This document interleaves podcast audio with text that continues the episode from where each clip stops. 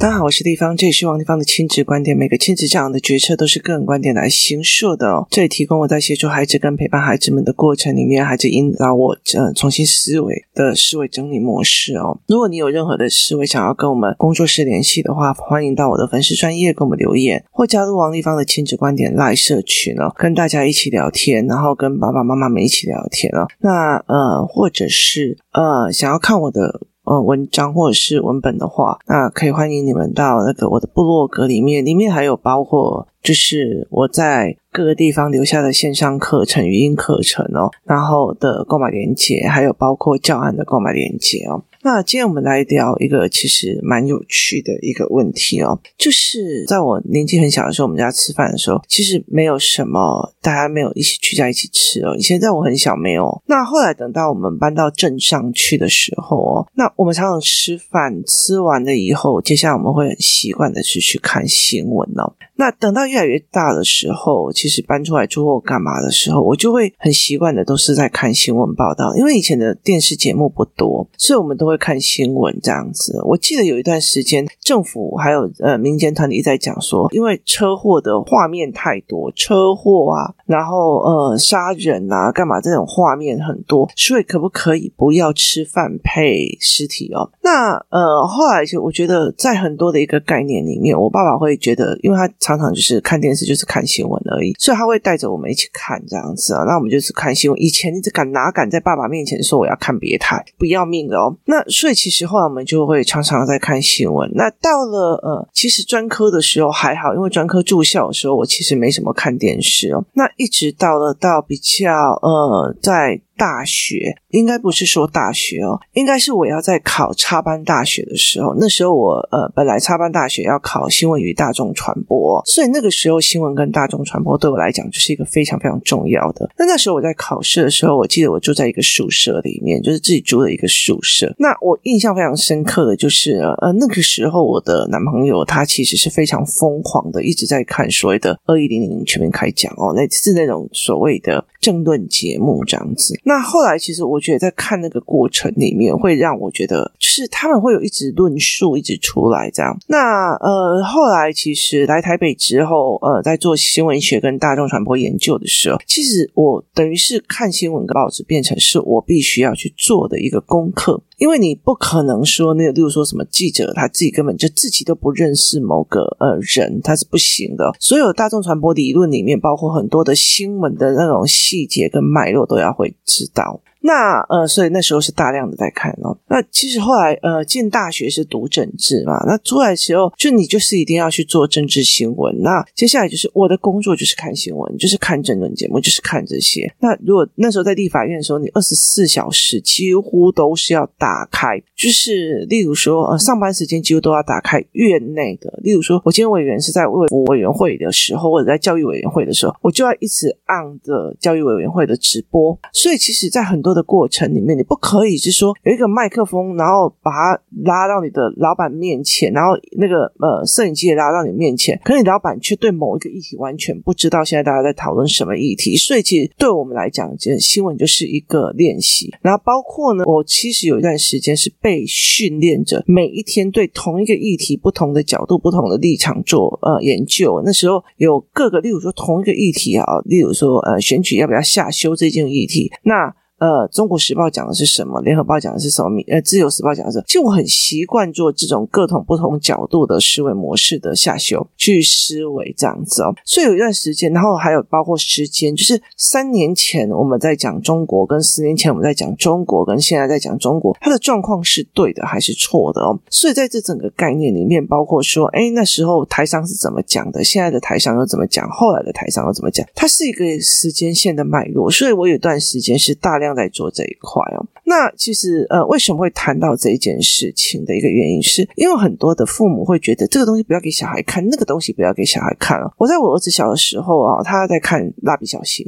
那后来其实呃，我就觉得他的行为真的很蜡笔小新哦。那个时候有很多人劝我说：“哎，你不要给小孩看蜡笔小新，他会模仿。”然后我就觉得。So what？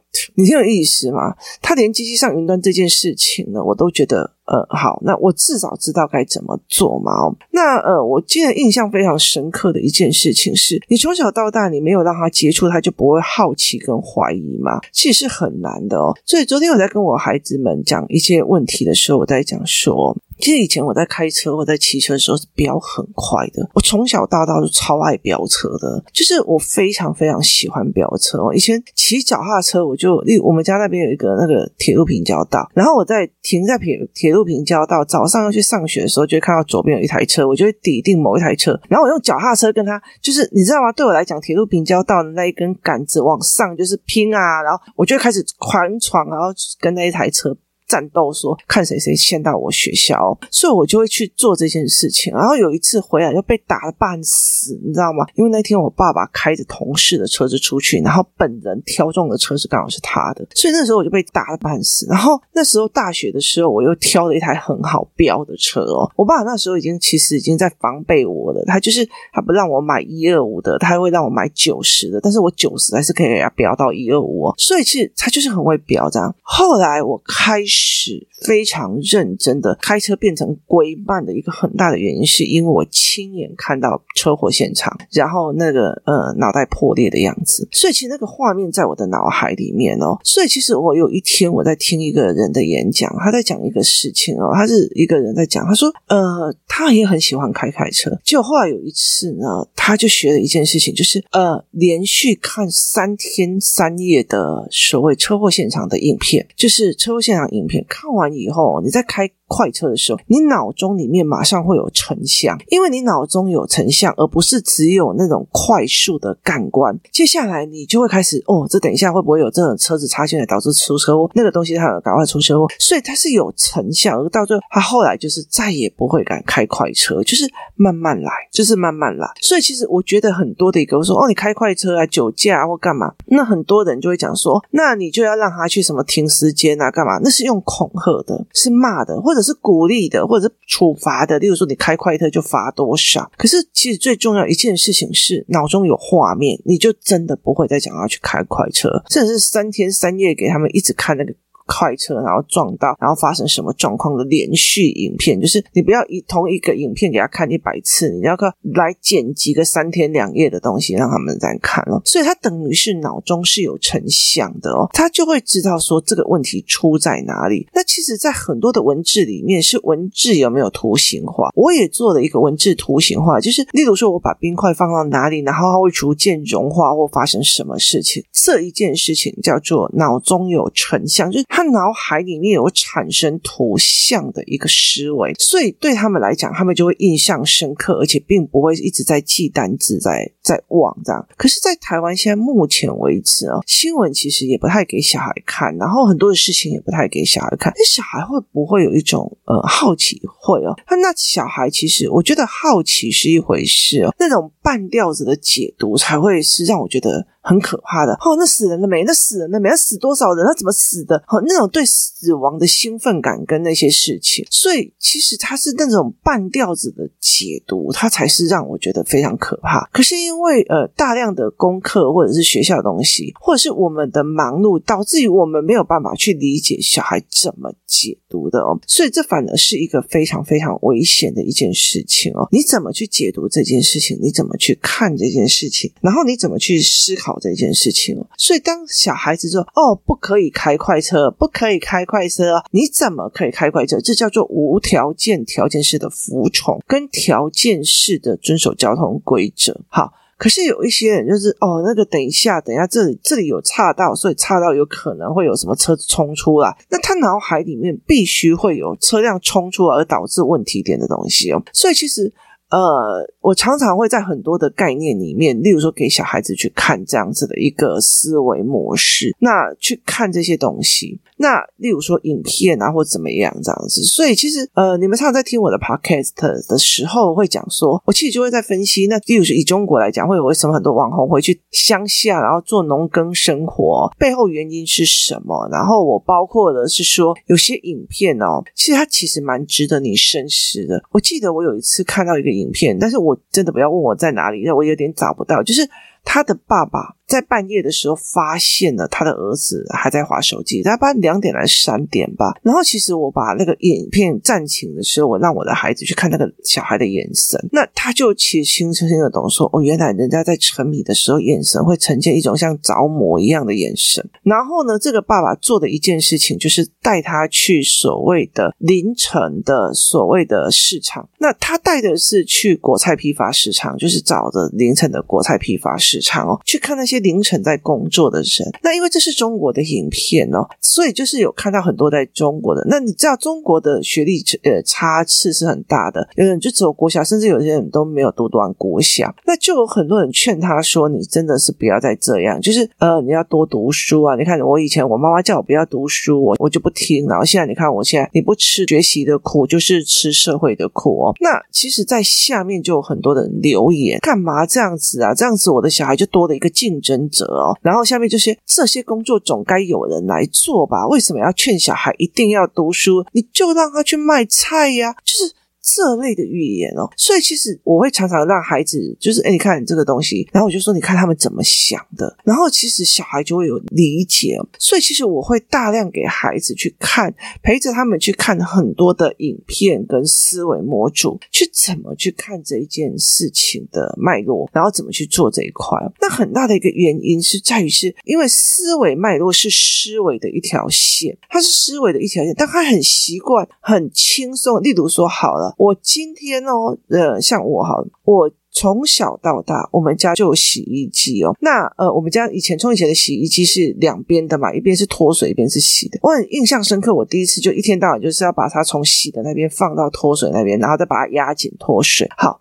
接下来，后来就真的全自动洗衣机，什么有的没有。所以，当我结婚之后，那时候的婆婆逼着我说，我所有的衣服都要用手洗的时候，我就觉得你在搞阿公生球，就是你你在跟我讲笑话嘛？好，他就逼着我一定要手洗哦。所以，其实呃，我结婚的六七年，我就一直用手洗，诶，我连脱水都要，就是老公跟我两个人在那边。挤那个水哦，我就觉得真的是太寒了，你知道几世纪了，你知道吗？可是就非常坚持哦。然后呢，后来我还要偷偷摸摸的去用那个脱水机哦，不能用洗衣机，我还要脱水机。你知道，在这个年代，他们还坚持就是那个双槽洗衣机哦。就是一边是洗的，一边是脱水的那一种哦，是妈妈的啊、我一点都不快乐。像那时候你要了解一件事，当我有一个轻便的东西的时候，我其实是很难回到用手洗的，或者是要这样子。我甚至连两槽、双槽的洗衣机，我都会觉得很难的。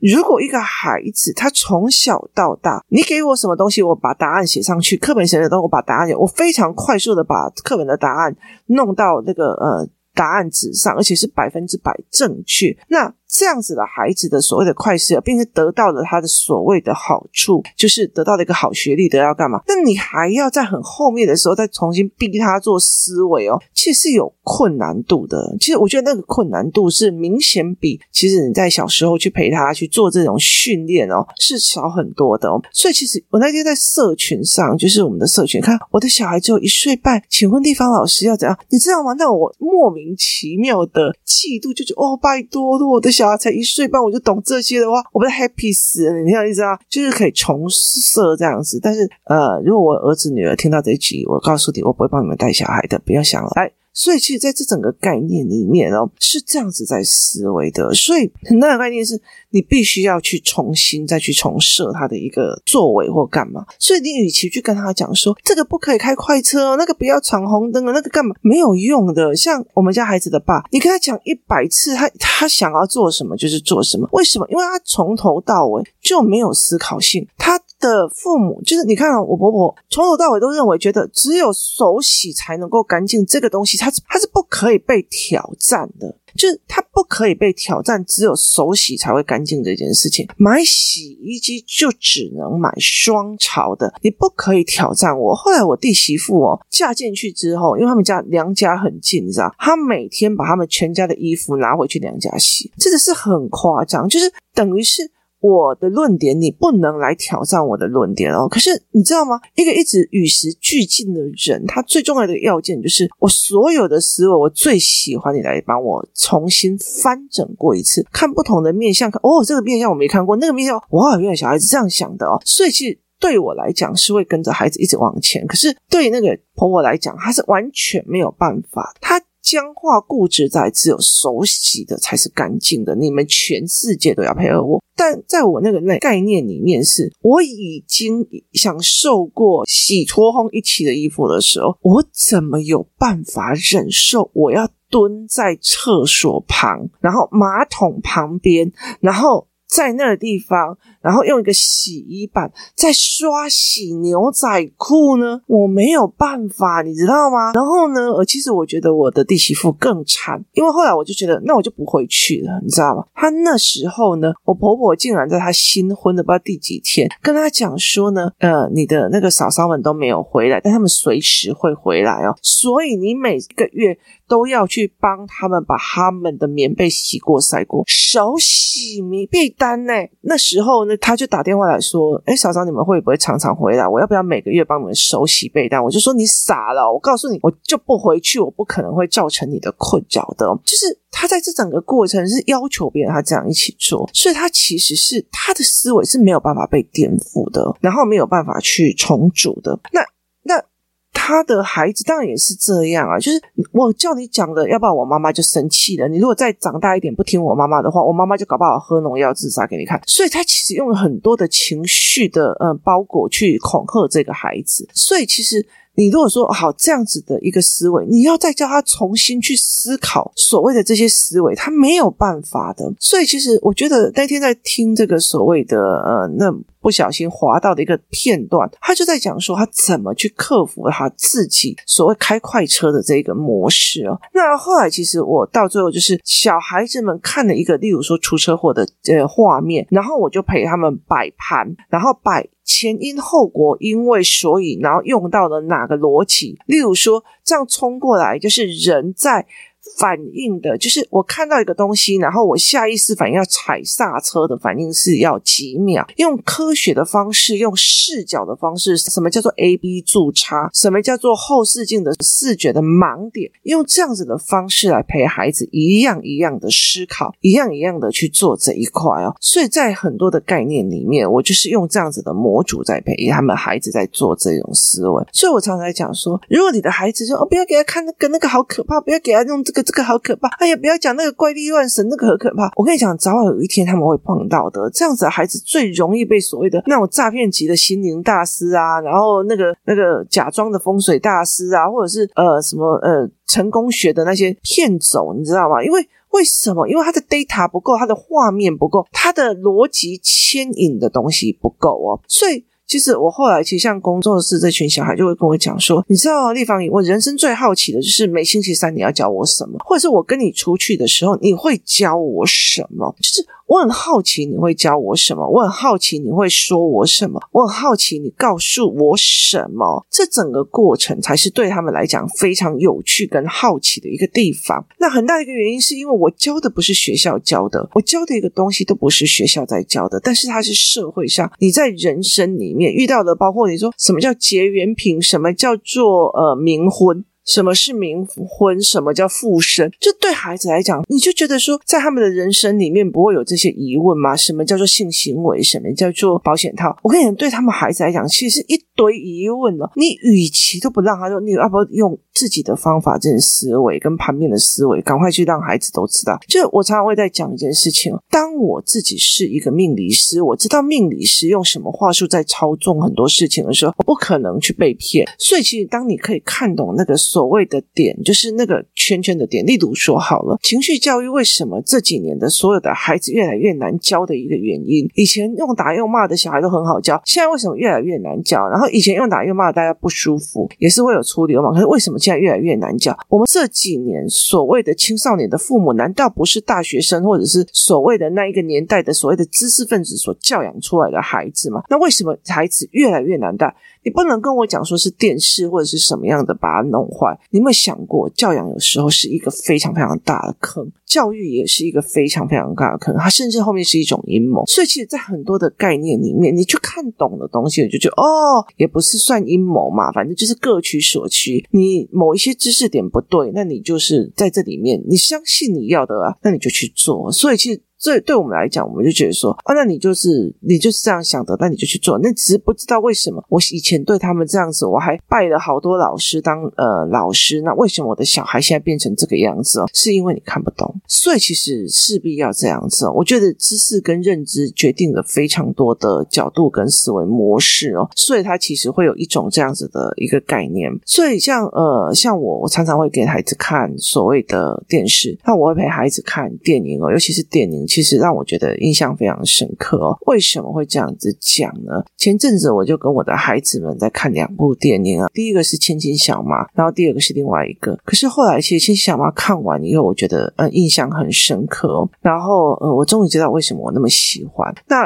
可是后来在看第二部的是港剧，然后后来我女儿就跟我讲说：“妈，我现在已经没有办法去接受这种不深沉、胡搞瞎搞的港剧了。”所以对我来讲是一件非常有趣的一件事情。当你的孩子的思维的维度已经到了一个高度的时候，你怎么会还去会怀疑那些低阶的东西会去影响到他？其实很难的，就是。我当我已经呃看了一个文本或干嘛已经很深沉了，那我怎么可能会去觉得说这些所谓的低阶的坏人或干嘛，其实可以去影响到他的？可是这东西并不代表说我的孩子一出生都是这样，而是我一直一直一直以来的努力跟帮忙。所以其实，在很多的概念里面，包括教养的理论，包括教育的东西，其实上过教材班的人就会非常清楚，尤其是教材里面所谓的所谓的，你以为别人在替。自己的孩子想，不是，他是在替所有的孩子想，所以你必须要知道，你可以拿到的资源是哪一块，做哪一位的思维哦。所以我觉得这是一个非常有趣的一件事情哦。当别人在讲，哎呀，那个都是在看尸体啊，那个都是在怎样？可是你有没有想过一件事情？或许是社会思维教育，或者是说他根本就没有看过，他新闻都没有看。